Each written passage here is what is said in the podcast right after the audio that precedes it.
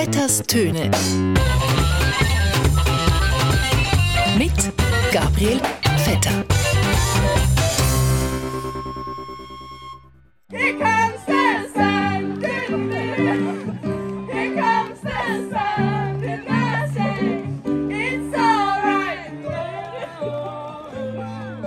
Ja, liebe Hörerinnen und Hörer von der SRF, Here Comes the Sun. Eine Woche vor Ostern hoffen wir also fest, dass die Sonne langsam tatsächlich wieder kommt, weil ganz im Ernst, es wird langsam ein bisschen kompliziert mit dem Wetter und diesen Temperaturen. Ich habe noch nie erlebt, dass es im März gerade so trocken ist, dass schon der Weg stübt. Nein, jetzt hat es auf Anfang April an so geschneit, wie es den ganzen Winter durch nicht geschneit hat. Es ist so saukalt geworden, dass man sich nicht nur lange Unterhosen hat müssen anlegen, sondern viel zu lange Unterhosen, weil, sind wir mal ehrlich, lange Unterhosen, die bis in April und damit in die Sommerzeit hineinlampen, sind wirklich zu lang. Ich glaube, das ist ein das Phänomen, das man eigentlich nicht will. Und ja, weil die Diskussion jetzt immer wieder aufkommt, richtig. Man legt lange Unterhosen über die kurzen Unterhosen an.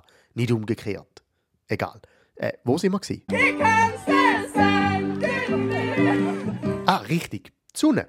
Oder wie hat man früher gesagt auf dem SRF? Sollen mal kommen! Ich denke, der Wandel kommt erst, wenn wir genug gut organisiert sind. Gut, jetzt ist es also so kalt gewesen, dass wir nicht nur haben müssen überlegen, ob und wie wir die langen Unterflöten montieren, sondern auch, ob wir nicht doch sollen mit dem Skianzug an die Friedensdemo gehen. Oder ob das dann schon als Verhüllung gilt. Äh, beim Skianzug gilt übrigens das gleiche Prinzip wie bei den langen Unterhosen.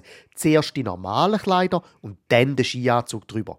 Auf jeden Fall nicht umgekehrt. Es ist ein Verhalten von Pleiten, Pech und Pannen. Klar, am Winter Adieu sagen und die langen Unterhosen dann irgendwann im Keller unten verstauen, ist nicht für alle einfach. Ich weiß, ich werde es vermissen, weil es ist meine Leidenschaft und ich mache es immer noch gern. Aber man trägt ja die Unterhose nicht für sich, sondern auch für die Welt. Weil Temperatur macht ja gerade alles wahnsinnig kompliziert. Nicht nur kleidertechnisch oder Meteorolo, Meteorolo, Meteorolo, Met, äh, also nicht vom Wetter her, sondern auch geopolitisch. So. Weil es ist klar, für den Krieg in der Ukraine ist es gar nicht gut, wenn es in Basel im April schneit und die Leute dann anfangen zu heizen. Von dem muss man ausgehen natürlich, weil äh, ganz Europa wird, hat 50, über 50 Prozent russisches Gas drin. Ja. Ja, darum heisst es, lange Unterhosen anlegen gegen den Putin. Es ist ganz eine einfache Rechnung. Je mehr wir in der Schweiz also heizen und Energie verbrauchen, desto mehr unterstützen wir indirekt den russischen Angriffskrieg auf die Ukraine. Es ist wichtig in der Philosophie, dass wir darauf hinweisen, es gibt ein Recht auf Nichtwissen. Ja, darum sind Sanktionen, obwohl moralisch richtig und auch ein bisschen störend für die ganzen neureichen russischen Pelzmäntel-Apparatschicks, darum sind Sanktionen auch irgendwie ein bisschen belanglos, weil wir doch in Europa und überhaupt so abhängig sind von dem russischen Gas. Das Signal, was davon ausgeht, das ist so negativ, so verheerend. Und in der Schweiz ist ja noch viel vertrackter. Nicht nur konsumieren wir das Gas aus Russland, wir steuern ja auch den Handel damit global und machen damit Geld und finanzieren damit unsere Gesellschaft. Das heißt, abgebrochen auf eine ganz einfache Rechnung, wenn irgendwo im Kanton Appenzell Ausserrhoden oder im Kanton Zug ein Feldwägli Rollstuhlgänge gemacht wird, führt das irgendwie indirekt dazu, dass in der Ukraine Krieg finanziert wird. Also vom Zamboni oben werde ich nicht nervös. Ich werde dann nervös, wenn es um Messer schneiden geht. Natürlich ist es nicht so direkt. Und Schmetterlingstheorie ist ja vor allem auch immer noch einfach eine Theorie. Und natürlich, der Begriff Freiheit ist sowieso sehr strapazierbar und komplex, wenn man ja nie ganz frei ist und alles irgendwie indirekt Konsequenzen hat. Ein Beispiel, wenn ich irgendwo in einem Biodemeterladen einen nachhaltig produzierten Äpfel kaufe, weiss ich ja nicht, ob der Typ vom Demeterladen nachher mit dem Geld, das ich ihm gebe für den Äpfel sofort geht, keine Ahnung, ein Messer posten, wo er nachher damit seinen Hund umbringt. Aber wenn ich doch genau weiß, dass der Nachbar gerade in dem Moment dabei ist, seinen Hund umzubringen mit dem Messer und man weiß, dass er sein Messer mit dem Geld, das er mit dem Meteröpfel verkaufen verdient, dann könnte man sich schon mal zumindest überlegen, ob ich dem wirklich immer noch die huren Äpfel will abkaufen.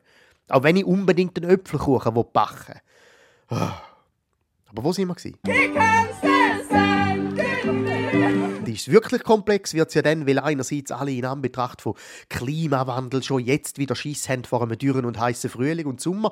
Das heißt, niedrige Temperaturen sind klimatechnisch irgendwie ja eine gute Nachricht. Aber geopolitisch eben nicht. Es ist wie wenn das Schicksal uns in der Ficki Mühle hätte. Entweder Klimakollaps oder Putin. Zuerst hat man sich wegen Klima nicht mehr dürfen über das warme Wetter freuen und jetzt dürfen wir uns nicht mehr über kaltes Wetter freuen wegen dem Heizen. Aber eben, wie hat man schon in Corona-Zeiten gesagt, wenn die Temperaturen steigen, verschwinden die Heizkosten wieder von allein.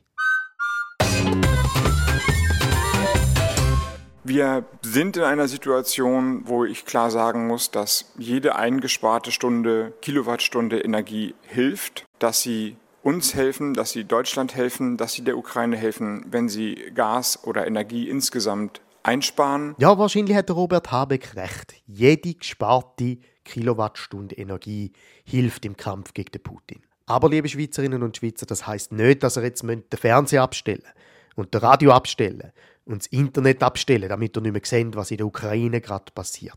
Weil das würde der Welt und der Ukraine wirklich nicht helfen. So viel Energie müssen wir noch haben in der Schweiz. In dem Sinn, ein gutes Miteinander.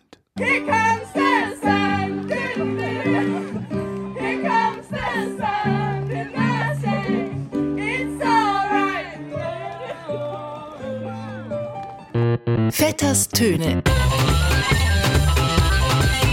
Mit Gabriel Vetter.